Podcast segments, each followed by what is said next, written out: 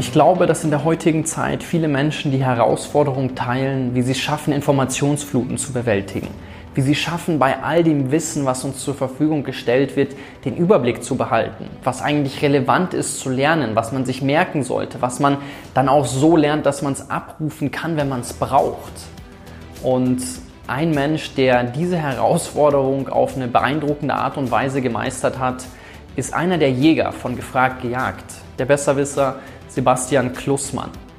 Und mit Sebastian spreche ich heute darüber, wie er es für sich gemeistert hat, in so vielen Themenbereichen so viel tiefes, angewandtes Wissen sich anzueignen, wie er es geschafft hat, wie er dabei vorgeht, sich in Themenfelder einzufuchsen, was er anderen mit auf den Weg gibt, praktische Tipps im Alltag, wie wir uns Wissen aneignen können. Er spricht viel über die Haltung der Neugierde, die dafür erforderlich ist.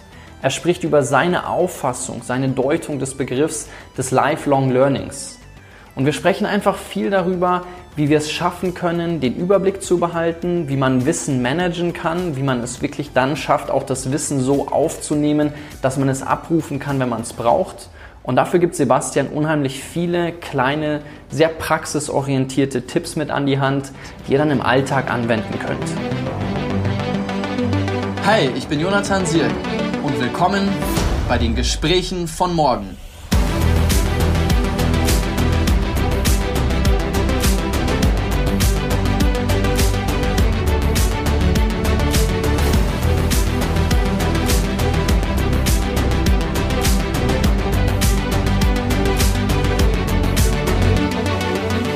Herzlich willkommen bei unseren Gesprächen von morgen, lieber Sebastian. Ich freue mich total, dass es heute bei dir klappt und ich bin wie jedes Mal sehr gespannt auf unseren Austausch. Ich freue mich auch, dass das klappt und dass wir wieder mal sprechen miteinander. Bevor wir eintauchen und darüber sprechen, wie man eigentlich Quizmeister wird, was du ja beruflich machst, ähm, würde mich am Anfang total interessieren, wie du es eigentlich in der heutigen Zeit, wo man so von Wissen überflutet wird und es so viel Information da draußen gibt, wie du schaffst, dein ganzes Wissen zu managen. Also wie, wie behältst du da deinen Überblick? Ähm, du bist ja an sich eigentlich eine laufende Enzyklopädie, also man kann dich ja gefühlt alles fragen, bis auf, bis auf Blumen. Aber ähm, ja, vielleicht kannst du da mal ein bisschen erzählen, wie du da vorgehst. Ja, also zunächst einmal, ich habe keinen Trainingsplan. Einige stellen sich das ja vor, dass ich das wie in der Schule so handhabe. Um neun Uhr mache ich Chemie und um zehn Uhr geht's dann weiter mit Sportgeschichte oder ähnlichem. Äh, das habe ich nicht. Aber ein bisschen geordnet ist es schon, natürlich. Ne? Also ich habe so eine, ich habe eine Leseliste, ich habe auch meine sozialen Netzwerke. Ich bin ja durchaus auf, auf Instagram, auf Facebook. Auch wenn die viel Zeit rauben und zu Recht kritisiert werden, nutze ich das durchaus zur Wissensaufnahme, weil ich dann interessanten äh, Kanälen und Accounts folge.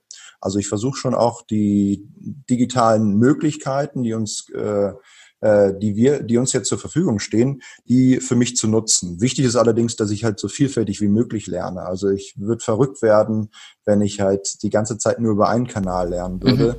Mhm. Äh, und, und daher versuche ich da auch bewusst, ähm, auch wenn ich jetzt keinen wirklichen Lernplan habe, aber mich immer wieder daran zu erinnern, was es alles für verschiedene Lernformen gibt. Das sind Dokumentationen, das sind Museumsbesuche, Reisen, Bücher natürlich und äh, äh, ja, da nehme ich mir manchmal auch einfach mal die Ruhe und ähm, äh, lass so den Tag äh, einfach vor mich herlaufen oder morgens überlege ich, was könnte ich noch machen und lasse es so ein bisschen auf mich zukommen, aber mit, mit ein bisschen ähm, zumindest Ordnung. Aber wie, wie, wie, wie strukturierst du da dein Wissen? Also wenn du jetzt was gelernt hast, sagen wir, du bist in ein Museum gegangen, du hast ein Buch gelesen oder du warst auf einer Reise, wie schaffst du es dann, den Transfer von der Aufnahme hinzu, dass du es dann abrufen kannst, wenn du es brauchst? Ich habe einen großen Vorteil, den habe ich mir über die Jahre erarbeitet. Ähm, das Wissen, was ich habe, ermöglicht es mir relativ gut und effizient, neues Wissen aufzunehmen. Mhm. Ich glaube, es ist so vergleichbar mit dem Matthäus-Effekt. Der, der hat, dem wird gegeben. Das kenne ich mhm. so aus der Wirtschaft. Wenn ich nur mal viel Geld habe, kann ich das auch einsetzen und kann schneller die zweite Million machen. Die erste ist immer die schwerste. Und so ähnlich ist das beim, beim Wissen auch. Deswegen glaube ich, dass wenn ich Nachrichten höre, wenn ich ins Museum gehe, dass er viel, viel besser ähm, oder mit viel mehr Wissen herausgehen kann. Ansonsten ist es so, dass ich mir auch angewöhnt habe, natürlich mir auch Notizen zu machen, entweder auf dem Handy, aber tatsächlich auch wissenschaftlich äh, erwiesen, ist es auch besser, wenn man das handschriftlich macht. Ähm, und äh, äh, da hatte ich früher so eine gewisse Hybris, habe gesagt, ich merke mir das sowieso, habe ich mir angewöhnt, äh, Notizen zu machen. Ich nutze dafür natürlich auch mein Smartphone, mache manchmal Bilder, äh, da kommt mir auch zugute, dass ich das wiederum auf meinen sozialen Kanälen teile, was ich weiß. Ja, und mhm. äh, auch wiederum so ein Wissensmultiplikator geworden bin. Äh, ich erzähle auch anderen Menschen äh, gerne darüber, dass ich referiere, doziere. Äh, und manchmal, da lachen zwar viele, führe ich auch mal gewisse Selbstgespräche, um mir Dinge zu erklären. Dann höre ich aber die gleiche Information wieder, spricht ein anderes Hirnzentrum, das Hörzentrum in dem Fall ab. Ähm, also ich, ich nutze diese Information und verarbeite sie. Ich finde es ganz spannend, was, was, was, was du da gesagt hast mit dem, mit dem Matthäus-Effekt, weil man, ich glaube, ich habe da immer mal wieder Vergleiche gelesen mit einem, dass es wie eine Art Spinnennetz ist oder so ein Wissensnetz. Umso dichter das ist in einem bestimmten Themenbereich, umso leichter tust du dich dann in dem Bereich neue Informationen aufzunehmen. Also ich denke, alle, die zuhören, werden das vielleicht kennen. Ich merke das oft, wenn ich mit Fußballfans zum Beispiel rede, die haben so viel Vorwissen in dem Bereich, für die ist es super einfach, neues Wissen dann in den Bereich zu integrieren. Und du hast gesagt, im Wirtschaftsbereich, wenn ich mich in einem bestimmten Themenfeld auskenne, dann tue ich mich natürlich deutlich leichter, da neues Wissen an das bereits vorhandene Wissen anzudocken. Wie war das für dich, als du gestartet hast? Ich meine, so jetzt sagst du, du, du profitierst natürlich immens davon. Ähm, am Anfang ist es, also ähnlich wie beim Matthäus-Effekt, wenn ich noch nicht so viel habe, so, so wie, wie hast du im übertragenen Sinn deine erste Millionen im Wissensbereich gemacht? Naja, das ging natürlich sehr, sehr äh, früh los. Ähm, ich, ich, ich kann gar keinen Startpunkt festmachen. Ich weiß, dass ich mich jetzt vor der Einschulung für gewisse Themengebiete sehr begeistern konnte. Das war Geografie. Ich kannte also die, die meisten Länder der Erde, die zugehörigen Flaggen und die Hauptstädte und äh, fand Mathematik total spannend. Zahlen und Mathematik. Und äh, so bin ich dann zu Sportstatistiken gekommen. Äh, gab natürlich auch viele Bereiche, die mich nicht interessiert haben. Das war dann die große Herausforderung. Damals kannte ich aber kannte ich noch kein Quiz oder war das für mich noch kein großer Begriff und schon gar nicht diese Vorstellung, dass ich irgendwann mal Profi-Quizzer werden könnte, da äh, es diesen Beruf gar nicht gab. Gibt so auch noch nicht, äh, auch jetzt noch nicht wirklich, aber ich sehe es eher als Berufung an. Aber ähm, ja, das kam dann ganz, ganz natürlich. Einerseits, weil es für mich eine, äh, eine Frage der Identität war. Äh, Wissen spielte ganz zentrale Rolle bei der Entwicklung von Selbstwertgefühl und Selbstbewusstsein bei mir. Ich mhm. war ein schmächtiges Kind, ein Kind, was sich nicht am Spielplatz getraut hat. Ähm, und äh, irgendwie wurde ich dann durch dieses Wissen sozial sichtbar. Äh, nicht nur bei den Erwachsenen, aber auch bei äh, meinen Mitschülern. Und äh, die haben das zum Glück größtenteils positiv gesehen. Natürlich habe ich hier und da mal gehört, äh, ich sei ein Streber, was ich aber nie war. Aber die wirklich nicht. Also ich hab, Aber du bist ein Besserwisser. ich bin Besserwisser. Ich hatte natürlich furchtbare besserwisserische Züge, weil ich denn darin aufging. Und dann habe ich es auch übertrieben. Und dann musste ich erst lernen, das Ganze sozial verträglich zu gestalten, so dass ich den Leuten nicht auf die Nerven gegangen bin, so dass ich es charmant machen konnte. Weil ich wollte ja nicht arrogant sein. Ich wollte ja nicht, dass irgendjemanden damit nerven. Ich wollte natürlich beeindrucken. Jetzt habe ich glücklicherweise einen Job, wo das äh, letztendlich meine Aufgabe ist und ich habe eine, eine Welt geschaffen, ähm, ein, ein Sport kreiert, äh, wo ich mich austoben kann. Das ist so ein Ventil. Äh, mhm. aber ich brauche das nicht mehr ja, innerhalb meines Freundeskreises. Da habe ich zwar auch diese Rolle und es kommt immer mal vor, dass ich dann irgendwas gefragt werde. Äh, einfach so eine so Wissensfrage zwischendurch, das ist aber dann auch in Ordnung.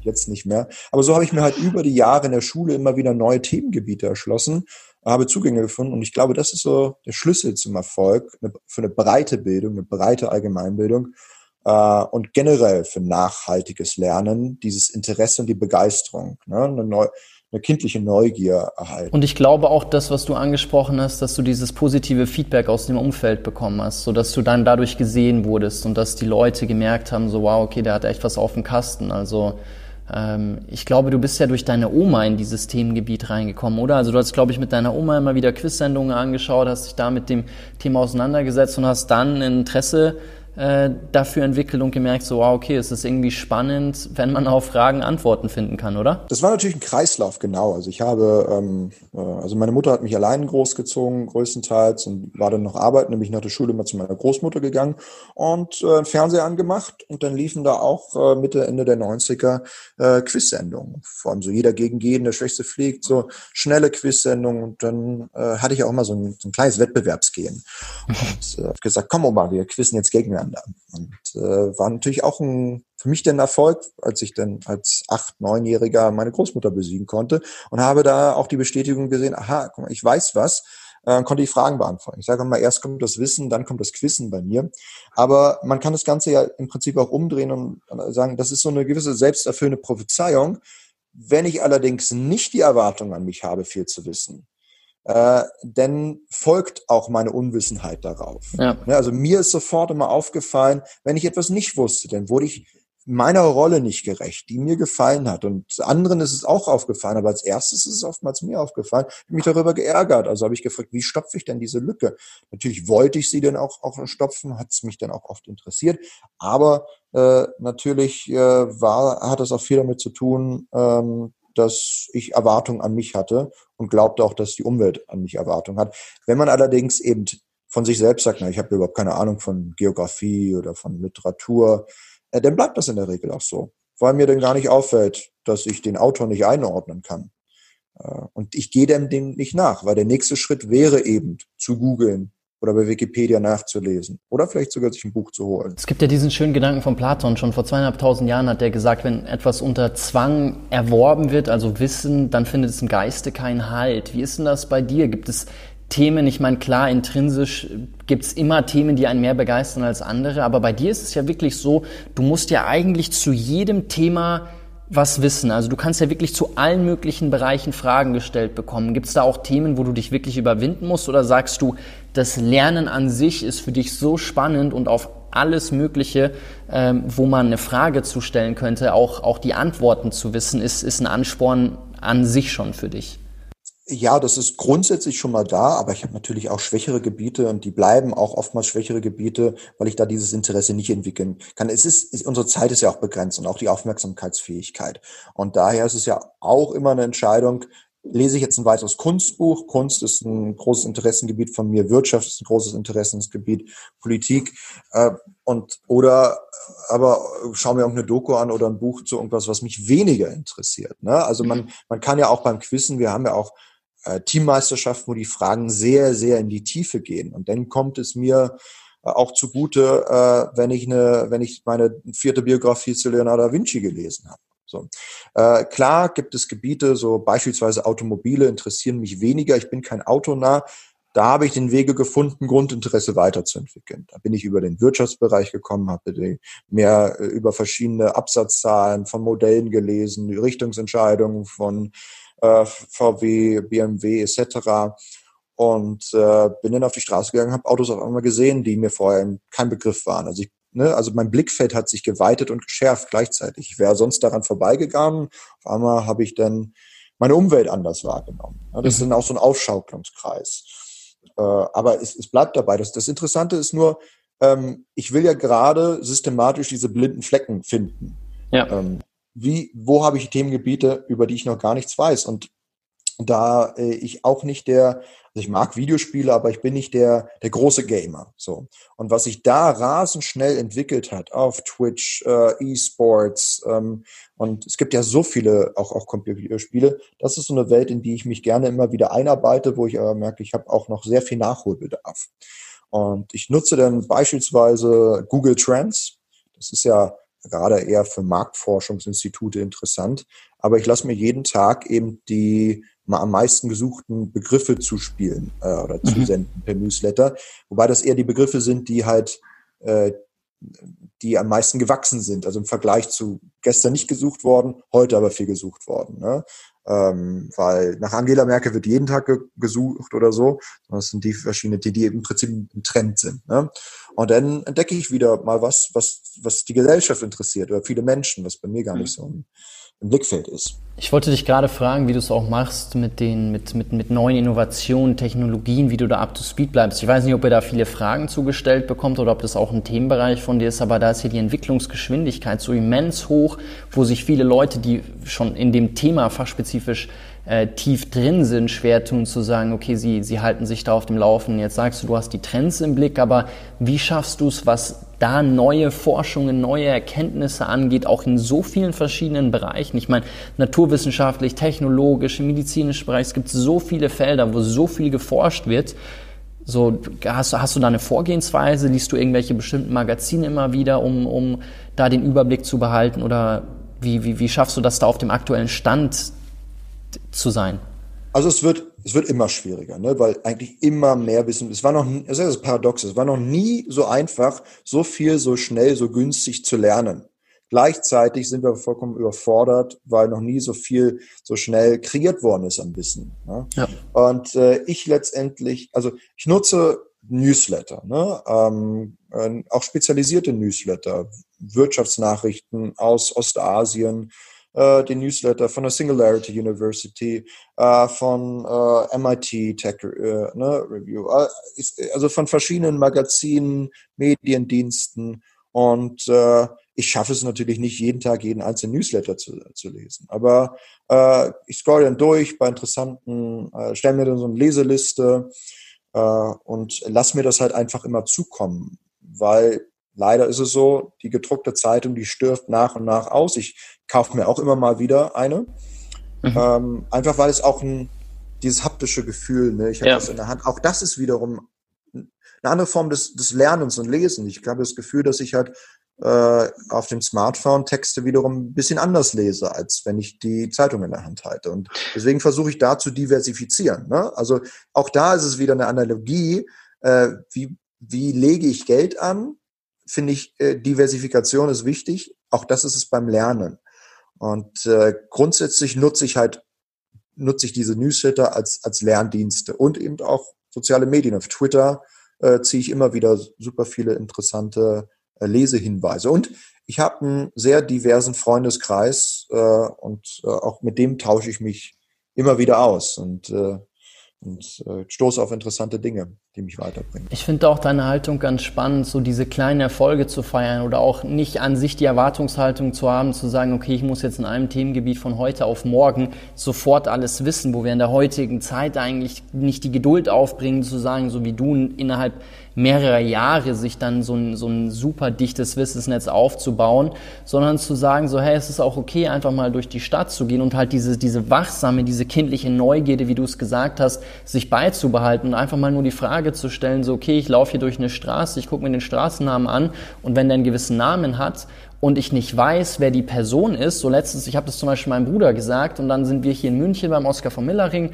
lang gefahren und dann sagt der so, ah ja, okay, ich schau mal nach. Und dann findet der raus, ah ja, okay, das war ja der Begründer Deutsches Museum und schafft sich dann so die, diese Verbindungen und dann gehen wir eine andere Straße lang und dann guckt er da wieder nach. Ich finde so ein kleiner Tipp eigentlich dann tatsächlich, wachsamer zu sein und immer wieder zu gucken, okay, es gibt so viele Möglichkeiten und so viele Orte, wo ich immer wieder lernen kann, das dann aufzusaugen und dann am Ende des Tages auch zu sehen, so wow, okay, ich habe eigentlich, ich habe schon wieder einige neue Dinge gelernt, ist dann auch wieder diese selbsterfüllende Prophezeiung, wo du merkst, okay, es ist ein, ist ein positiver Zyklus, wo du jedes Mal merkst, Resonanz, okay, ich lerne mehr, ich weiß mehr, ich tue mich, wenn ich was Neues lernen möchte, dann wiederum leichter, weil ich auch diese Aufnahme, die, diese Haltung habe, dass ich Wissen aufnehmen möchte.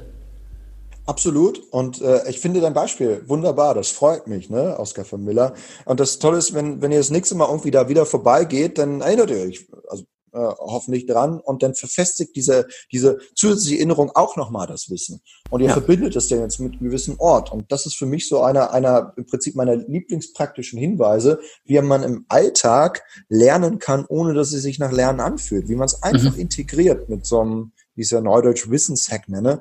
Äh, und da gibt es verschiedene Dinge, die man einfach so den ganzen Tag lang machen kann, ohne dass man jedes Gefühl hat, äh, ich, ich zwinge jetzt mich dazu. Und da ist es ein Aufschaukelungskreis, ne? Und du hast es ja. auch schon richtig als Netz bezeichnet. Und je engmaschiger dieses Netz wird, desto, desto mehr bleibt auch hängen. Beziehungsweise, wenn wir das, das Bild einfach analogisch als, als, als, als Brille sehen, desto mehr sehen wir und nehmen wir wahr. Mhm. Ja, das, äh, ja, und aber da sind wir im Prinzip äh, Herr unseres, unserer eigenen Lernerfolge. Ne? Das können wir sehr gut beeinflussen. Und letztendlich ist das eine, auch eine Gewohnheitssache, ein gewisses Ritual. Ne? Ja. Also so ähnlich wie wir morgen uns halt einfach die Zähne putzen, weil wir wissen, es ist wichtig, können wir auch äh, am Tag immer wieder mal was Neues dazulernen. Und das Schöne ist, es, es festigt sich halt. Ja. Und äh, auch, auch, auch Neugier oder der Drang, das äh, Neues zu wissen, den kann man sich aneignen. Ich denke, dass es da auch wichtig ist, für sich herauszufinden, was für ein Selbst funktioniert. So, du hast vorhin gesagt, ich meine, jeder lernt ja auf eine unterschiedliche Art und Weise. Du hast gesagt, du sprichst dann auch viel darüber, wo ich auch gemerkt habe, das hilft mir immens. Also ich habe mich in Themengebiete reingefuchst, sondern immer wieder mit Leuten darüber gesprochen, auch immer wieder vor, vor mehreren Jahren schon gesagt zu Freunden, hey, ich begebe mich jetzt oder ich, ich will zu einem Themenbereich viel wissen, lese da irgendwie viele Bücher drüber und dann habe ich immer gesagt, in vier Monaten zum Beispiel halte ich einen Vortrag darüber, ihr könnt alle kommen und dann spreche ich 90 Minuten darüber, weil ich dann immer das Feedback bekomme, habe ich selber verstanden, indem ich merke, versteht, verstehen die Zuhörer eigentlich, worüber ich rede. Wenn ich eine Frage gestellt bekomme, kann ich darauf reagieren, kann ich das dann in eigene Worte fassen. Ich glaube, dass deswegen auch an Unis Professoren ganz oft sagen, hey, bildet halt Lerngruppen, stellt euch gegenseitig Fragen, weil indem ihr Fragen stellt, könnt ihr immer wieder merken, kriegt ihr diesen Transfer hin, das Wissen dann in eine Antwort zu bringen, diese eigenen Worte zu bringen, ähm, zu, zu, zu packen, wo du dann merkst, okay, habe ich es tatsächlich verstanden? Ja, perfekt. Ne? Also ich meine, ähm, du weißt ja, wie man lernt und du hast es ja auch einfach schon sehr, sehr oft bewiesen. Ähm, äh, und das ja sehr ambitioniert. Ne? Ich lerne irgendwo, ich lese mich an und halte dann einen Vortrag, aber eigentlich ist das der, der, der beste Weg. Und ich glaube, auch die Lernzirkel, wenn man so guckt, äh, eben wie, wie war das bei Schiller, wie war das bei Goethe, wenn die sich getroffen haben, so ein bisschen ähnlich war das auch, wenn man sich reinliest in die Leben und äh, sie haben, Goethe hat dann etwas über Mineralien erzählt und ja. äh, Hiller über die neuesten literarischen Entwicklungen und diese Lernzirkel können wir uns selbst bilden, ohne dass wir da am Ende den Spaß verlieren. Ich meine, man kann ja am Ende, man kann ja trotzdem Bier trinken zusammen. Ja? Das, das schließt sich ja auch nicht aus. Äh, und toll ist es auch, das äh, hast du ja auch schon oft gemacht, das mache ich auch diese, diese Ziele festzulegen. Ne? Ich mhm. schau mal, was möchte ich dann eigentlich im nächsten Quartal erreichen? Da kann man sich natürlich auch Lernziele setzen. Ja. Äh, wichtig ist es, dass die, dass sie realistisch sind. Wenn ich sage, ich möchte jetzt in drei Monaten Chinesisch lernen, dann kann ich nur scheitern. Das ist, ja. das ist schwierig. Ne? Und dann kann man sich auch nur selbst enttäuschen und frustrieren. Aber ähm, es können auch so kontinuierliche Ziele sein. Wissenserwerb ist ja nichts, was irgendwo endet. Das ist immer dabei und es geht immer mhm. weiter. Es wird immer neues Wissen geschafft.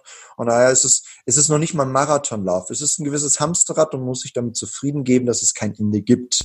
Ja. ja. und der Weg ist in dem Fall einfach das Ziel und der Weg kann Spaß machen. Und in dem Fall sage ich auch, warum nicht mal sagen, äh, okay, ein, zwei Mal im Monat gehe ich ins Museum. Ja? Mhm. Äh, ein, zwei Bücher lese ich. Ähm, und äh, ich, ich suche mir ein, zwei Lieblingspodcasts raus und die höre ja. ich äh, regelmäßig.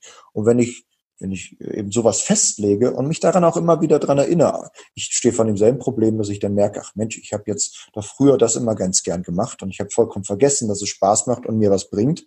Und äh, deshalb äh, kann ich da auch nur empfehlen, mal niederzuschreiben, wie man gerne selbst, das ist ja auch so ein Erkenntnisprozess. Ja. Ne? Und deswegen beim, beim Schreiben des Buches, ne, des, äh, des Buches, habe ich erst, kam mir erst die Idee auf, Mensch, eigentlich kann ich mal offenlegen, mit welchen Dingen ich gerne lerne. Und als ich dann zusammensuchte, was denn so meine, die Podcasts sind, die ich gerne höre und die Apps, die ich nutze, etc., äh, habe ich mich wieder daran erinnert, an gewisse Dinge, die ich auch wieder Monate nicht genutzt habe. Ja. das ist dann erschreckend, aber gleichzeitig auch ein toller Erkenntnisprozess. Mhm. Ja, auf dein Buch kommen wir gleich zu sprechen, also können, können, können wir auch gleich noch mehr drüber reden. Ich meine, Schreiben ist so eigentlich der Prozess, wo du dich so schön selber reflektierst, dich selber kennenlernst und dann einfach, einfach mal auch merkst, so was, was, was du eigentlich alles äh, über die Jahre für ein Wissen dir aufgesaugt hast und stellenweise dann beim Schreiben auch merkst, oh krass, wo kommt denn das jetzt eigentlich her? Aber nochmal, um auf das einzugehen, was du gerade gesagt hast, ich finde es eine unheimlich schöne Haltung und ich finde, dass diese Haltung eigentlich auch viel häufiger, wenn in Unternehmen oder generell über dieses Konzept des Lifelong Learnings gesprochen wird, dass das eigentlich viel mehr in den Vordergrund noch gestellt werden sollte. Weil da ist es gefühlt immer so eine erzwungene Haltung, so ja, okay, wir sind alle Lifelong Learner, wir bilden uns weiter, aber es ist nicht dieses Inhärente, wo ich sage, das kommt aus mir heraus und ich möchte eigentlich weiter lernen. Noch eine Sache, du hattest ja von, von, von Schiller und Goethe gesprochen, was mir da immer einfällt, was ich so faszinierend finde oder das krasseste Beispiel. Ich weiß nicht, ob du die, die Biografie von Humboldt von der Andrea Wulff gelesen hast. Äh, finde ich ein super schönes Buch und da gibt es diese eine Stelle, wo beschrieben wird, dass sich äh, Humboldt, also Alexander von Humboldt, immer wieder mal mit Goethe getroffen hat und inwiefern das Goethe inspiriert hat oder wie, wie, wie stark er von diesen Gesprächen gezerrt hat, wo er gemerkt hat, so, also Goethe hat dann gesagt, eine Stunde äh, mit Humboldt zu sprechen, hat für ihn viel mehr Inspiration gebracht, als acht Tage zu lesen, wo ich mir denke, so, wow, was muss der in einer Stunde erzählt haben, dass ein Mensch wie Goethe sagt, äh, das ist wertvoller als acht Tage zu lesen. Also das finde ich unheimlich spannend, wo du diesen, diesen Universal, Gelehrten, äh, Alexander von Humboldt, der über so viele Themen mit einer Begeisterung äh, gesprochen haben muss. Ähm, ja, unheimlich faszinierend. Das sagt einerseits viel über Humboldt aus. Ja. Ähm, äh, aber man musste gar nicht den nächsten Humboldt finden und suchen. Das sagt auch ganz viel über Goethe aus. Nämlich die Fähigkeit, ich meine, Goethe war auch ein, sagen wir, auch ein eitler und sehr, sehr ehrgeiziger Mensch. Äh, aber grundsätzlich aber die Fähigkeit zu besitzen, andere anzuerkennen.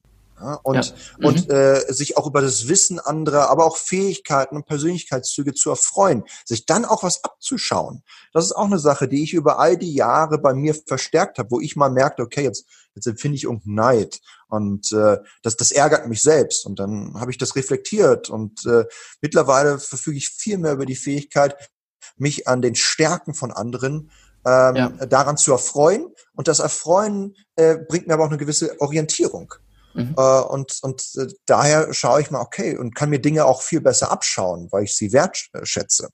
Und das ist, das ist ganz, ganz wichtig, weil insofern hat Lernen auch viel was mit Persönlichkeit zu tun. Mit der richtigen Einstellung lerne ich halt ja. viel besser. Ist sicherlich auch zentral für eure Teamwettbewerbe, wo ihr ja sehr stärkenbasiert, denke ich mal, eure Teams zusammenstellt und guckt, okay, wer ist in welchem Bereich wie gut aufgestellt, ist dann natürlich irgendwo auch motivierend zu sehen, was andere Leute wissen. Ich meine, ihr bewegt euch da auf einem ganz hohen Niveau, aber dann trotzdem zu sagen, so, okay, die eine Person ist in dem Bereich super gut, wir ergänzen uns da. Ja, natürlich sind auch die Teams, die, das sind einerseits strategische äh, äh, Überlegungen bei der Zusammenstellung, aber ich muss dazu gestehen, dass ich eigentlich immer mir Teams zusammengestellt habe von Menschen, die ich persönlich sehr, sehr schätze, weil die mhm. Kommunikation dort dann auch funktioniert und wir können auch gemeinsam äh, Dinge. Da ist ja auch wichtig, wie Teams funktionieren. Und wenn ich meine, mein Gegenüber einfach schätze und die Stärken anerkenne, dann kann, kann ich im Zweifel auch ein, Lö ein Problem viel besser zusammen, zusammen lösen. Aber es betrifft auch unsere Einzelwettbewerbe. Ich erfreue mich, wenn neue Quizzer hinzustoßen bei uns, die viel wissen und am Ende auch äh, für mich quasi eine Gefahr sind für die Pokale, die ich sonst gewinnen würde und jemand mir vielleicht einen wegschnappt. Gleichzeitig ist das, das der typische Ansporn. Aha, da ist äh, das, das treibt mich natürlich auch an.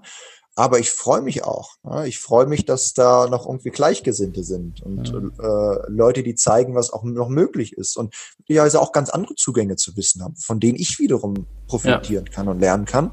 Und was du vorhin noch gesagt hast zum Lifelong Learning, ne, das wird ja immer, immer wichtiger, äh, das ist klar. Aber das Wichtige ist ja, dass wir das Lernen nicht verlernen. Ne? Und daher muss halt Lernen ein kontinuierlicher Prozess sein. Und dieser Lernprozess darf nicht nur auf ein Spezialgebiet beschränkt sein, weil was mhm. ist das, wenn wir uns wieder mal erweitern müssen? Dann haben wir ähm, denn, denn, dann müssen wir halt neu lernen, uns für ein anderes Themengebiet zu, zu begeistern, es zu erschließen.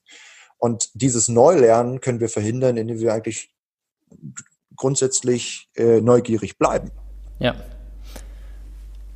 Adam Grant schreibt da in Originals ja schon drüber und sagt, dass wenn wir zu spitz in einem Bereich sind, dann tun wir uns unheimlich schwer, Lösungen zu finden, die über den Bereich hinausgehen oder die neu für den Bereich sind. Und da würde ich ihm total zustimmen. Das hängt auch mit einem Thema zusammen, wo ich heute mit dir drüber sprechen wollte. Das ist das Thema, welchen Stellenwert heutzutage eigentlich noch Allgemeinbildung hat oder so Allgemeinwissen zu haben, weil in der heutigen Zeit, ich habe das ganz oft von vor allen Dingen der jüngeren Generation gehört, die sagen, hey, ich kann doch alles einfach googeln, ich kann doch überall nachschauen. Aber ich glaube, genau da ist das entscheidende Problem, wenn ich immer alles googeln muss. Erstens weiß ich dann oft gar nicht oder kann die intelligenten Sachen nicht googeln, weil ich keinen Transfer hinbekomme. Andererseits ich verankere die Dinge nicht mehr. Also ich habe ich hab kein bestehendes Wissen. Ich google dann was und dann tue ich mich unheimlich schwer, das ist das, was wir auch angesprochen hatten, das dann mit, mit, mit irgendwas zu vernetzen. Also ich glaube, dass das einen extrem hohen Stellenwert noch hat. Aber würde mich interessieren, was, was deine Haltung dazu ist, weil ich meine, du hast ja ein immenses, also du bist ja in jedem Bereich weitestgehend gut aufgestellt ähm, und wirst das bestimmt auch häufig gefragt, was deine, was deine Haltung dazu ist. Ja, also einerseits glaube ich auch, dass es durchaus einen Unterschied zwischen den Generationen gibt, dass äh, eine frühe Generation eher sagen würde, es gibt einen intrinsischen Wert der Allgemeinbildung. Äh, das heißt nicht, dass äh, die Jüngeren das gar nicht mehr so sehen. Es gibt ganz viele, ne, die das wertschätzen, aber es ist so eine gewisse äh, ja, äh, Fraktionsbildung oder Extremisierung, dass eben ein Teil wirklich sagt, ich brauche es gar nicht mehr, ich kann alles googeln. Und das ist halt eine Gefahr, das ist sehr, sehr kurzsichtig, weil ich dann eben ja, wie du schon sagst, vollkommen, äh, vollkommen auch das Lernen und das Einordnen aus der Hand gebe. Es ist ja auch auf ineffizient. Ne? Ähm, wenn ich immer wieder die gleiche Frage googeln muss, weil ich mir sage, es ist ja bei Google. Wo höre ich denn letztendlich auch auf? Wo mache ich denn die Linie, wo sage ich, das will ich mir merken, das will ich mir nicht merken? Und meistens sind es ja gar nicht die bewussten Entscheidungen, das will ich mir merken, sondern das, was ich mir merken kann, ist das, was ich einordnen kann. Nur dann verliere ich halt die Fähigkeit zu hören. Und ich verliere auch die, die Fähigkeit, Nachrichten wirklich mehr abspeichern zu können. Weil wenn ich mhm. irgendwo höre, äh, ein Attentat in Islamabad, äh, dann weiß ich erstmal gar nicht, wo ist denn das jetzt eigentlich? Und ja. äh, wer lebt dort? Und wie sieht's da aus? Und äh, je mehr ich halt über Pakistan weiß, desto besser kann ich die Information überhaupt einordnen. Und desto besser kann ich auch differenzieren zwischen, du auch schon sagst, zwischen guten Medien oder oder oder äh, qualitativ besseren, ähm, ja. desto weniger falle ich auf Fake News ein. Das, ich meine, jeder kann auf Fake News einfallen, wenn die wirklich gut gemacht sind. Das ist eine große Gefahr. Äh, aber ähm, Wissen ist auch die beste Impfung davor, auch vor Vorteilen und Pauschalisierung und extremistischen mhm. Lügen. Ne? Also insofern eine, eine Gesellschaft, eine, äh, die im Durchschnitt über viel Allgemeinbildung verfügt, die ähm, hat Erachtens äh, wesentlich weniger Probleme mit äh, Rechtsextremismus, auch Linksextremismus und in allen Formen von Extremismus, äh, weil wir eben äh, eben weniger Menschen in Schubladen Schubladen ja. packen. Und, und wir haben aber auch, ich meine, wenn ich noch eine Lanze für Allgemeinwissen brechen kann, es ist, ist ich meine, das ist ja letztendlich auch so ein bisschen die Apologie meines Wesens. Ne? Sonst wäre ich wäre es nutzlos und nur eine reine Unterhaltung. Sag ich unterhalte zwar mit dem und mit dem Wissen auch, aber äh, ich sehe da schon einen groß höheren Wert. Ne? Ich meine, einerseits, wie schon erörtert, ähm, lernen wir besser, sehen wir die Welt anders. Äh, es hat einen sozialen Wert. Ich kann einfach mit Menschen Gespräche führen, eben über ihre Interessensgebiete. Äh, ja. Ich kann interessantere Nachfragen stellen. Und das alles macht gleichzeitig mich in der Regel, wenn ich nicht den Besserwisser raushängen lasse, das ist halt auch die erste äh, Regel der Besserwisser, ähm, dann äh, bin ich auch sympathischer, weil die, die Person ja die empfinden noch eine größere Nähe, wenn ich mit ihnen über Fußball rede, über ihren Lieblingsverein oder über ihre Heimatstadt oder äh, über die Musik, die sie hören. Und ich sage, ich höre sie auch und ich mag sie auch. Und äh, das, das, das ermöglicht mir auch, auch Brücken zu schlagen zwischen verschiedenen ja. gesellschaftlichen Gruppen. Und das ist eben auch der gesellschaftliche Wert. Äh, wir haben die große, äh, also es gibt die große Gefahr und Herausforderung, dass sich immer mehr Wissensinseln bilden mhm. fragmentierte, das, das liegt äh, an der Explosion an Nachrichtenkanälen, die Anzahl der Fernsehsender, Streamingdienste, äh, wir lernen über, über äh, Feeds in den sozialen Netzwerken, ist ja alles explodiert. Und diese Vielfalt äh, sorgt dafür, dass wir halt alle in unterschiedlichen, naja, Echokammern und Filtern leben. Und Meinungsblasen äh, sind halt auch Informationsblasen. Ja. Und äh, so bilden sich auch gesellschaftliche Gruppen, äh, die nicht nur nichts miteinander zu tun haben, die sich auch potenziell nicht mehr verstehen, mhm. weil sie die Lebenswelt des anderen nicht mehr kennen. Aber das, die Kenntnis und Verständnis der Lebenswelt der anderen sorgt für im Grundsatz durchschnittlich mehr Empathie und für Verständnis. Und das ist, das ist halt eine Gefahr, dass sich das auch politisch niederschlägt. Und das mhm. zeigt sich mehr verstärkt in den USA schon und das ähm, müssen wir aufpassen, dass es bei uns nicht eintritt. Ich finde das ein super schönen Punkt. Also diese Verbindungen herstellen zu können, tatsächlich auch dem anderen Gesprächspartner zu zeigen, so ähm, wenn er aus einer anderen Kultur kommt, so du hast dich dafür interessiert, du hast dich damit auseinandergesetzt, das, das schafft ja sofort eine Verbindung. Ich hatte vor kurzem ein Gespräch mit dem, mit dem Professor Markus Gabriel, mit dem Philosophen, der darüber gesprochen hat, dass er nicht versteht, wie es sein kann, dass so wenige Menschen im Westen Chinesisch reden können, aber sehr, sehr viele Chinesen zumindest mal Englisch reden können und die unsere Welt greifen können, aber wir deren Welt eigentlich überhaupt nicht greifen können. Und ist ja ganz spannend, weil du, du sprichst ja Japanisch und Chinesisch, oder? Ja, ja. Und dadurch bleibt uns ja unheimlich viel nicht, also wir, wir können uns dadurch unheimlich viel nicht erschließen. Also es bleibt, bleibt, bleibt, bleibt im Dunkeln für uns. Und ja, ich finde das ja ganz spannend, weil Markus Gabriel ja dafür plädiert, dass es universelle Werte gibt. Ne? Ich habe das letzte Buch leider noch nicht gelesen, es liegt aber bei mir. Ich, mhm. äh, ich hoffe, dass ich es nächste Woche schaffe. Ähm, und äh, wo ich eine Grundskepsis, eine gefühlte Grundskepsis, eine These habe. Ich hoffe aber, dass er mich überzeugen kann. Ähm, aber was sehr spannend ist, weil ähm, ich glaube, viele Chinesen das anders sehen würden. Was wir eben als, als universelle, West, äh, universelle Werte sehen, ist ja oftmals das, was westlicher propagiert wird. Mal sehen, ob im Buch was anderes steht. Ähm, so empfinde ich es jedenfalls immer. Ähm, ist, man muss aber differenzieren zwischen Japan und China. Ne? Das, es hat ja auch was mit viel Kulturexport zu tun. Ja. Und ähm, äh, wir, ich meine, der Wert von, von koreanischem Essen, von Sushi, das hat ja einen hohen Stellenwert hier. Anime hat einen hohen Stellenwert hier. Ne? Das hat China noch nicht geschafft. Woran das auch immer liegt, da gibt es unterschiedliche Erklärungen, warum die sogenannte Soft Power Chinas äh, so viel geringer ist als die von Japan und Korea. Aber ja, uns bleibt vieles verschlossen und deswegen können viele auch äh, chinesische Politik oder chinesische Menschen gar nicht erst verstehen. Also auch mhm. mir fällt vieles natürlich auch schwer, ne? trotz einem besseren Zugang, einem sprachlichen Zugang, aber auch eben Wissen um der Kultur. Äh, aber die Grundlage ist schon mal, äh, ist schon mal da. Ähm, äh, aber man sieht hier auch, dass, dass China eigentlich grundsätzlich oftmals ganz missverstanden wird, weil ähm, wer hat schon mal einen chinesischen Film gesehen, ne? außer mhm. jetzt vielleicht ein, zwei, die mal mit einem, äh, mit einem goldenen Bären ausgezeichnet worden sind oder so. Ja. Aber selbst das sind ja hier keine Blockbuster. Also ne, die größte Filmindustrie der, äh, Filmindustrie nicht, aber die, die meisten Filmzuschauer, wie so vieles, die meisten in China, ähm, aber es ist hier noch nicht angekommen. Aber es würde schon mal helfen. Und deswegen mache ich das ganz bewusst, dass ich immer wieder Musik aus anderen Ländern höre, auch wenn ich die Sprache nicht ähm, äh, kenne. Ich habe jetzt gestern zum Beispiel stundenlang pakistanische Musik gehört. äh, auch, auch weil ich im pakistanischen Restaurant war. Also ich verbinde mhm. das immer. Ich, ich habe mir zu Ziel gesetzt, bis nächstes Jahr im Prinzip alle Nationalgerichte zu essen, die ich hier erstmal in Berlin essen kann, weil mit dem Reisen ist ja gerade ein bisschen schwierig. Ja. Äh, und so versuche ich Kulturen auch über verschiedene Sinne wahrzunehmen, die mir auch eine andere Grundlage bieten, andere Menschen zu, ähm, zu erreichen und zu verstehen. Äh, aber ja, da müssen wir uns halt auch, auch, auch zwingen, ähm, äh, in die Lebenswelten und Sichtwelten anderer Kulturen zu gehen, ja. ja. Aber stand, dass es von Markus Gabriel kam. Ja, ich meine, er spricht selber Chinesisch. Ich will jetzt das China-Thema gar nicht weiter aufmachen. Ich hoffe, dass ich mit ihm dazu mal, mal, mal eine ganze Episode machen kann. Aber ja, da haben wir länger drüber gesprochen. Also ich muss sagen, das fand ich unheimlich spannend, seine Perspektiven ähm, dazu zu hören, weil er auch einen Lehrauftrag drüben hat und, und häufig dort ist.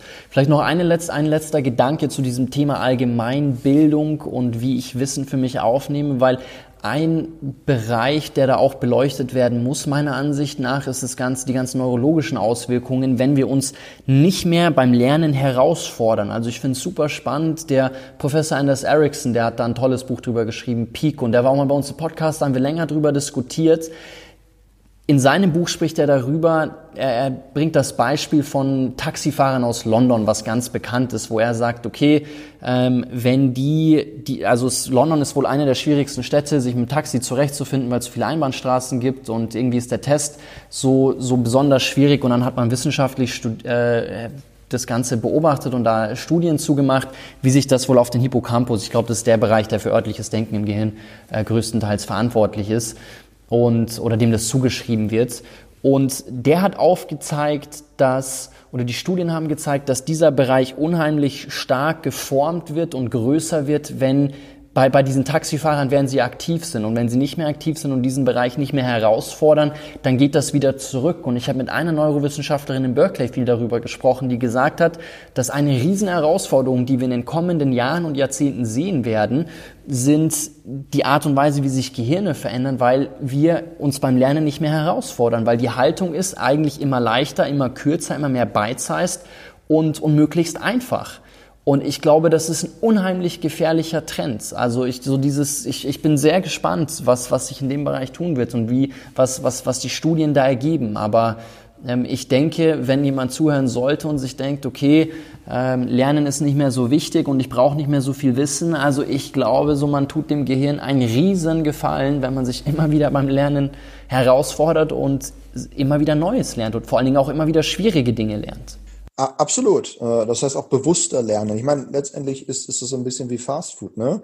Ähm, äh, muss, muss man ja auch auf, auch passen und ich, ich selbst stelle das ja fest, dass ich, ähm, wenn ich nun mal irgendwelche äh, Artikel online lese, da weniger die sogenannten Long Reads, also die mehr in die Tiefe gehen, ne, äh, dass das weniger lese, da weniger Geduld habe. Ne? Und äh, das muss man auch wieder lernen und sich auch manchmal dazu zwingen rüber. Und das wird ja auch unterschätzt, wie, wie stark wir auch unser Gehirn mitformen können. Mhm, mhm, Weil das ist auch erst seit so zwei, zweieinhalb Jahrzehnten bekannt und nachgewiesen, ne, dass ja. sich Nervenzellen auch bis ins hohe Alter das neu gebildet werden. Und was ist ja. mit den Nervenzellen? Die müssen irgendwo andocken und das können wir mitbestimmen. Ja. Äh, man kann jetzt so, so plastische Analogien machen. Das ist äh, äh, ja, muss, also beziehungsweise die, die Nervenzellen kann man sich ein bisschen vorstellen wie so ein Muskel. Ne? Man kann es halt einfach trainieren. Und das Schöne ist,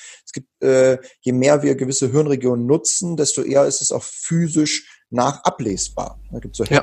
Regel, äh, ähm, wire together, fire together oder what fires together, wires together. Das, ja. Also wenn Nervenimpulse eben äh, oder wenn Nervenzellen miteinander kommunizieren im weitesten Sinne, dann werden die auch gestärkt. Das ist, das, das kann man nach, äh, kann man im Prinzip äh, nachmessen.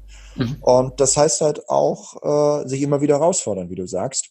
Und das bedeutet auch, äh, vielleicht nochmal ein Instrument lernen. Ähm, das habe ich bei mir, ehrlich gesagt, schon, jetzt, jetzt predige ich hier irgendwas, was ich selbst nicht mache, aber das liegt so daran, dass ich festgestellt habe, doch meine musikalischen Fähigkeiten sind begrenzt. Aber das kann ja auch einfach ein Sport sein. Das Schöne ist ja, dass, dass Sport sich auch äh, neurologisch gut, ähm, Klar. Äh, also dass das hilft für die Hirnentwicklung. Ja. Ne? Äh, 30 Minuten am, äh, am Tag Sport oder zumindest alle drei Tage bisschen. Das ist schon, und selbst, selbst spazieren gehen wurde schon nachgewiesen, hilft langfristig ja. äh, für die Gehirnaktivität gegen Alzheimer. Also wir können da, können da viel machen und äh, ist ja halt im Paradox oder es ist komisch, äh, wenn wir das, äh, dass so viele Menschen halt ins Fitnessstudio rennen, aber was den Kopf betrifft, sie alle sich nicht so viel Gedanken darüber machen. Jetzt hast du ein aber, Buch geschrieben. Ja, sorry, sag, nee, sag noch was. Aber das können wir, das können wir ja alle mit beeinflussen, indem wir dafür werben, ähm, uns damit zu beschäftigen und ähm, auch äh, ja, Freunde animieren, die es vielleicht noch nicht machen und auch einfach mal die guten Nachfragen zu stellen. Na, welches Buch hast du denn zuletzt gelesen? Ne, ich nutze, ich, ich zapfe ja auch bei meinen Freunden immer wieder an und wenn sie kein Buch empfehlen, zu empfehlen haben, naja, dann machen sich aber Gedanken und sagen, ja Mensch, ich müsste mal wieder ein Buch lesen. Ne? Ja. Das können wir alles beeinflussen. Das ist auch eine, eine, eine sehr ähm, schöne, sage ich mal, Haltung, wo ich mich äh, in der Eigenverantwortung bestärkt fühle. Also es ist eine bestärkende Haltung, wo ich merke, so okay, ich habe es in der eigenen Hand, so ich kann durch mein Tun Dinge beeinflussen, ich kann mein Gehirn trainieren, ich kann besser werden in den Bereichen. Äh, du hattest vorhin schon ein Buch erwähnt. Äh, du hast jetzt vor kurzem äh, Besser Wissen mit dem Besserwisser rausgebracht. Und ich würde vor allen Dingen gerne mit dir über die praktischen Tipps in dem Buch sprechen. Jetzt hatten wir vorhin das mit den, mit den Straßenschildern. Du hast über die Beispiele vom Essen gesprochen, wo du häufig sagst, okay, du lernst halt auch, wenn du essen gehst und versuchst dadurch Kulturen kennenzulernen oder auch beim Reisen. Was sind noch so, sage ich mal, ganz praktische Beispiele in den Alltag integriert, die du immer wieder gibst, wo du sagst, hey, so kann man sich eigentlich spielerisch neues Wissen aneignen? Ja, also letztendlich äh, geht es bei mir viel darum, wie ich effizient eben im Alltag immer wieder Dinge aufschnappe, die, die andere übersehen. Das fängt damit an, dass wenn ich irgendwo unterwegs bin und mein Geld umtauschen muss, ich immer eben auf die Geldscheine gucke oder auf die Münzen. Schau, wer ist denn da überhaupt drauf abgebildet? Das sind ja ganz bewusste äh, Entscheidungen von Notenbanken, von Politikern, die jemand darauf setzen. Das heißt, wenn ich irgendwo nach Ägypten fahre zum Schnorcheltrip, dann schaue ich da einfach mal rauf. Wer ist da zu sehen? Äh, und ähm, ja, da, da findet man Wissen. Wenn, wenn ich shoppen bin, äh, dann, dann gucke ich immer, aha, Mensch, äh, wo, wo geht denn der Unternehmensname, worauf geht der zurück? Da wurden auch bewusste mhm. Entscheidungen getroffen, um was zu benennen. Das äh, grundsätzlich äh, sepp ich viel rum. Ne? Das, ist, das mhm. kann man vielleicht als Krankheit empfinden und jemand, der andere Person auf der Couch findet das nervig, aber das heißt ja auch gleichzeitig, dass ich mir auch da einen Überblick schaffe. Ne? Also und irgendwo bleibe ich hängen und, und sehe so äh, wiederum äh, verschiedene und Unterhaltungsformen, ähm, Persönlichkeiten, die mir sonst vielleicht nicht über den Weg gelaufen wären. Ich, ich nehme mir gerne immer so Gratis-Magazine mit. Ne? Also ich, mhm. äh, in Museen gibt es Kunstart oder ein Kunstmagazin, die kommen einmal im Monat raus, die nehme ich mit und lese es halt auf dem, auf dem Rückweg. Äh, selbst bei selbst bei McDonalds und Burger King, ja. Kino News, äh, Saturn Mediamarkt haben, Piranha oder all so eine, so eine verschiedene Magazine, äh, wo ich reinblätter, Neuigkeiten aus Musik mitbekomme. Das sind so, vor allem ist das halt, das gucke ich mir dann an, wenn ich im Bus oder in S-Bahn nach Hause fahre wieder. Äh, ja. Und arbeitest du da eigentlich mit irgendwelchen Memo-Techniken, um die Sachen dann zu verankern oder vertraust du wirklich drauf, dass du sagst, okay, nee, ich merke mir die Sachen, ich habe da ein Wissensnetz, ich sag meinem Gehirn, das ist wichtig, was jetzt kommt und dadurch verankere ich schon besser oder ähm, wie, wie, wie gehst du da dann vor? Ja, letztes, also eine Memo, eine Memo-Technik habe ich nicht. Ähm, die kann es aber für das, was ich hier tue, auch nicht geben. Also mhm. ich kenne das ja von Gedächtniskünstlern, dass die ja.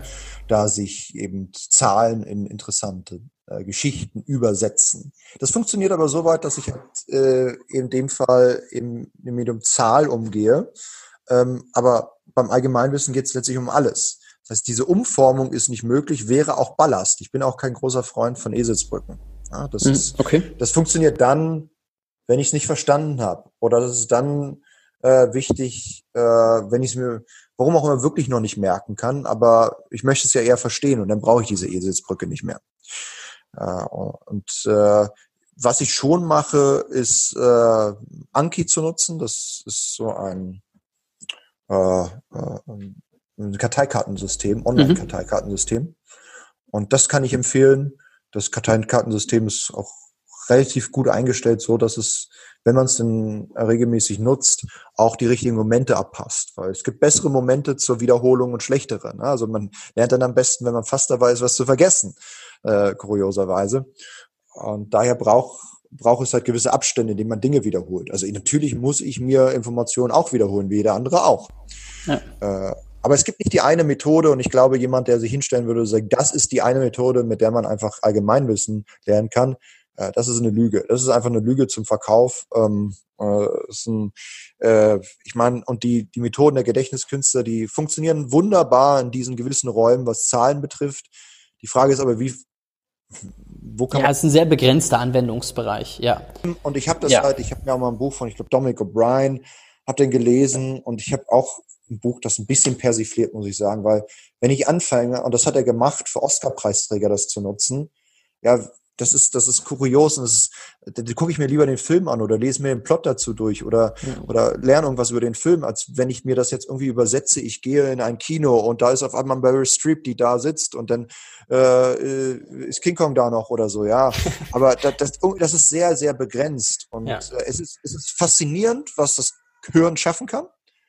Aber für das, was ich tue, deswegen ist auch unter den besten Quizzen. Ich kenne keine Gedächtniskünstler. Ne? Das ist ich, äh ja, weil das auch nicht passt. Also so wie, wie du es gesagt hast, das Anwendung, Anwendungsgebiet ist ist ein marginales. So du kannst es für manche Dinge nutzen. Du kannst dann vor allen Dingen mal beeindrucken, wenn du irgendwelche Listen mit ganz vielen Gegenständen ähm, irgendwie in der richtigen Reihenfolge wie auch immer aufzählen kannst. Aber um jetzt eine Tiefe in ein Thema reinzubringen, ja, also dafür taugt es halt nicht. Es ist, sage ich mal, ein sehr oberflächlicher Startpunkt vielleicht, um gewisse Dinge, gewisse historische Daten und so mal einordnen zu können. Ja, es ist ja eher Bulimie lernen, weil ja. auch bei den Meisterschaften, es gibt ja Weltmeisterschaften in den Bereichen, da wird ja all das, was man zum Sieg bei der Meisterschaft braucht, am nächsten Tag schon wieder vergessen, weil ich es halt einfach nicht brauche. Das ist in der Form die, das beste Mittel, um die, den besten Gedächtniskünstler zu ermitteln, mhm. ist aber ja nichts, mit dem ich langfristig lerne.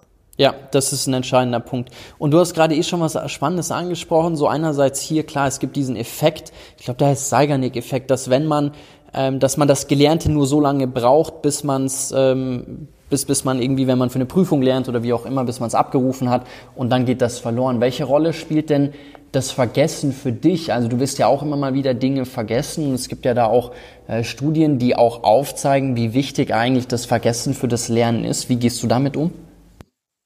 Natürlich, wenn ich merke, das ist eine interessante Information und ich habe die vergessen oder, oder ich stelle fest, dass ich mich nicht erinnern kann, dann ärgere ich mich darüber. Allerdings ist, ist diese, diese Emotion, das Ärgern, eine Sache, sofern es nicht zu doll ist, äh, auch etwas, was ich glaube, sich positiv auf, auswirkt, weil es eine Emotion ist und Emotionen auch beim, beim Lernen mhm. helfen. Ne? Es braucht ja. ja nicht nur die Freude am Lernen sein, es kann auch einfach äh, eben äh, ja, die, die, Enttäuschung über sich selbst sein. Ne? Da sagt, ach verdammt, aber beim nächsten Mal merke ich mir das und das ist offen. Ähm, ja, ver vergessen ist natürlich schlecht für mich, aber es ist aber auch, auch, auch so wichtig. Ne? Also ich vergesse wie jeder andere auch Dinge und äh, letztendlich zeigt mir das dann, war es für mich aber auch schon immer eine Möglichkeit, wenn ich darüber nachdenke, warum ich mich an gewisse Dinge erinnere, war es äh, gleich auch, auch äh, irgendwie äh, eine Form, eine Selbstexperimentierung, wo ich merke, aha, ich habe mir das gemerkt, weil ich das und das gemacht habe oder weil ich das so und so gelernt habe. Also ich, ich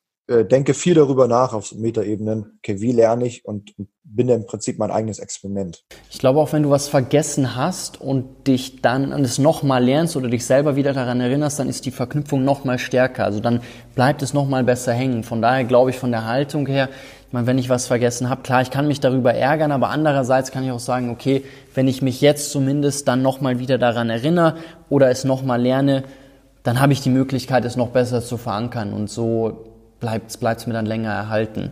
Und es ist auch ein stärkerer Fokus, ne? wenn ich irgendwas wiederhole an Wissen und, und, und gleichzeitig aber das Gefühl habe, ah, das weiß ich ja. Dann nehme ich das mhm. gar nicht wahr, dann, dann tritt das im Prinzip so, dann schwört es so über, über das Auge hinweg und naja, aber wenn ich halt gleichzeitig mich wundere, das habe ich doch schon mal gewusst oder nicht, dann nehme ich mhm. das viel, viel klarer und bewusster wieder wahr und kann mir deswegen auch das besser merken. Also ja. insofern, äh, ja, würde ich zustimmen. Ich will noch eine Frage stellen, was mich bei dir interessiert hat, weil dir, du, dir werden ja ständig Fragen gestellt. Also du hast ja ganz oft Interviews und ich meine, wenn du quizt, dann werden dir sowieso die ganze Zeit Fragen gestellt. und ich kann mich daran erinnern, als wir das erste Mal miteinander geredet haben, da hast du gesagt, ja, das, sind, das ist eine Frage, die wird mir irgendwie dauernd gestellt. Und dann habe ich mich gefragt, so oft wie dir Fragen gestellt werden, ob es irgendeine Frage gibt, bei der du dich wunderst, dass du das noch nie gefragt wurdest. Gute Frage. Das zum Beispiel ist eine tolle Frage. äh, was wollten Sie immer schon gefragt werden, aber keiner hat es gemacht? Ähm. Oder gibt es irgendwas, was du dich selber fragen würdest, so wo du merkst, so hä, so irgendwie das, wenn wenn ich mich interviewen würde, ist jetzt vielleicht eine komische Frage, aber so was würde ich mich eigentlich selber fragen, so was was du tatsächlich bisher eigentlich nicht gefragt wurdest, wo du in deiner Materie vielleicht sagst, wäre doch völlig naheliegend hier diese Frage zu stellen. Hm, ähm,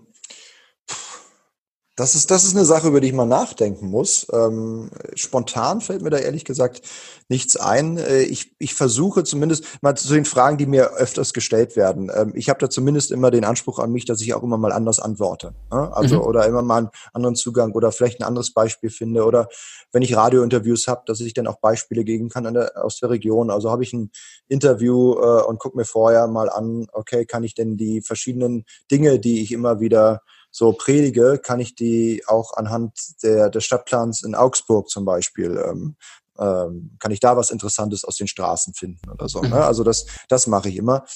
Ähm, welche Frage würde ich mir selbst stellen? Das, äh Wir können auch noch mal eine zweite Session machen. Ich lade dich noch mal ein und dann. Das, das, äh, das machen wir bis dahin, mache ich meine Hausaufgaben. äh, muss ich leider äh, enttäuschen. Vielleicht fällt mir in einer Stunde was ein. Ich weiß es nicht. Ich melde mich sonst mal und schreib dir das dann. Dann kannst du so ein Add-on machen oder wir machen es beim zweiten Mal. Nee, wir machen äh, nochmal eine Session. Das, das, ist zum Beispiel eine super Frage. Ich muss ja auch sagen, dass ich über in all den Jahren auch ganz viel gelernt habe durch die Fragen, die mir gestellt worden sind. Ob nun bei, bei Vorträgen. Das ist immer eigentlich das, das Liebste, was ich habe. Am Ende die, die Frage-Antwort-Runde. Und wie jetzt hier, ich ärgere mich ein bisschen, dass ich keine, keine interessante äh, Antwort darauf habe. Ne? Das ist, äh, ist jetzt nicht so, dass ich gleich auflege und sage, naja, so what, jetzt äh, hinter mich gebracht, sondern das ist eine Sache, über die ich mich gerade ärgere, weil sonst mag ich das sehr, so Fragen, die mir noch nie gestellt worden sind oder, oder einen anderen Twist haben. Und äh, man geht einfach ins Gespräch rein. Ähm, ja, also danke ich insofern für, für diese Frage. Sehr gerne. Sehr ähm, gerne. Ich habe noch einen Abschlussquiz für dich vorbereitet. Hatten wir ähm, uns überlegt gemeinsam und ich hatte eingangs gesagt, Blumen ähm, sind, sind nicht so dein Thema, aber du kriegst eine einfache. Äh, dadurch, dass ich ja einen äh, Bezug zu Südafrika habe, die Abschlussfrage für dich, was ist die Nationalblume von Südafrika? Oh, verdammt. Äh, ich habe bestimmt schon mal so eine Liste an Nationalblumen gesehen. Ähm, Geheimtipp ist auch unser Logo bei, bei von morgen. Verdammt. Okay, zweimal erwischt. Eieiei, verdammt. Können wir Sehr das rausschneiden? Ich sag mal, die, die Welwitsche ist das nicht, weil das ist Namibia. Ich muss jetzt einfach mal klug scheißen, so ein bisschen irgendwie. Ja, erzähl noch von den ganzen anderen Ländern. Die, genau. andre, die ganzen anderen Nationalblumen. Ich muss ja überlegen, ob ich irgendwie an Südafrika, was haben wir denn da? Irgendwelche Ach, äh, ja, du hast mir schon so viel von Südafrika erzählt, nur das hast du mir noch nicht erzählt. Warum? Ich muss ja Sachen äh, offen lassen, damit ich dann in solchen Momenten punkten kann. Aber ich lasse es dich selber nachschauen, dann kannst du es für dich selber rausfinden. Aber all die, die jetzt zuhören, die wissen das schon, ja? Weil du. Äh, Klar wissen die das. Ja, die, Allgemeinwissen. das ist Allgemeinwissen. Komm, hast du noch einen Tipp irgendwie? Vielleicht komme ich ja drauf, ne? Vielleicht ist ja irgendwie, kann ich mir das sprachlich ableiten? Ist das, ähm, ja, ich glaube, die ist relativ teuer, wenn du sie kaufst. Es gibt, ähm, es gibt eine Form davon, mit, mit eine, eine Königsform davon. Königs, Königs. Die ist besonders teuer. Okay, ist die Protea. Ich lasse dich raus. Protea. Boah, das ist aber keine einfache Frage. Habe ich schon mal gehört, aber würde ich jetzt nicht sagen, dass es so Protea, ja? Kommst du vom gleichen wie Proteus, die, der erste oder so. ich überlege jetzt, Etymologie hilft auch, wenn man sich Sprachen Das stimmt, das kann, stimmt. Ne? Das stimmt. Aber das wusste ich noch nicht. Nee. Sebastian, vielen, vielen Dank. Also hat auf jeden Fall wieder Spaß gemacht mit dir. Und dann, ja, ich freue mich auf die nächste Runde. Ich bin gespannt, was du dir für eine, für eine Frage dann einfallen lässt. Oder für eine Antwort auf die Frage. Ja, ne, Alles Gute auf jeden Fall für dich. Vielen, vielen Dank. Ja, ebenso und hoffentlich auch bis bald. Bis dann, mach's gut. Ciao.